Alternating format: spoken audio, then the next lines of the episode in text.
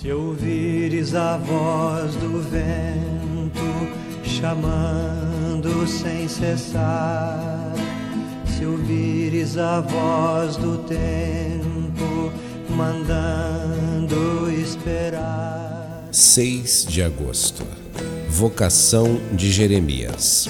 Foi um jovem seduzido por Deus. É escolhido para ser profeta, ainda antes de nascer. Ele se desculpa: Senhor, sou só uma criança, nem sei falar. Deus insiste e ele não encontra saídas. Jeremias poderia ter recusado ou desistido. E nós temos a liberdade que ele mesmo nos dá para dizer sim ou não.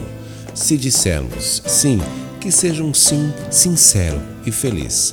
Onde quer que estejamos, que todos olhem para o nosso rosto e consigam perceber quão grande é a alegria dos que seguem a Deus. Seguir a voz do Senhor é fazer o seu amor acontecer.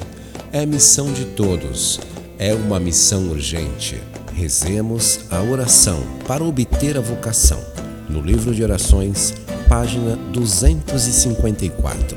Enviai, Senhor, operários para a vossa messe. Muitas vocações proféticas para a nossa igreja.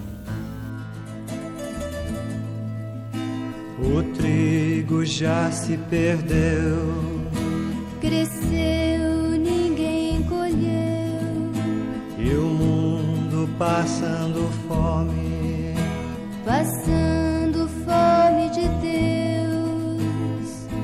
decisão é tua. A decisão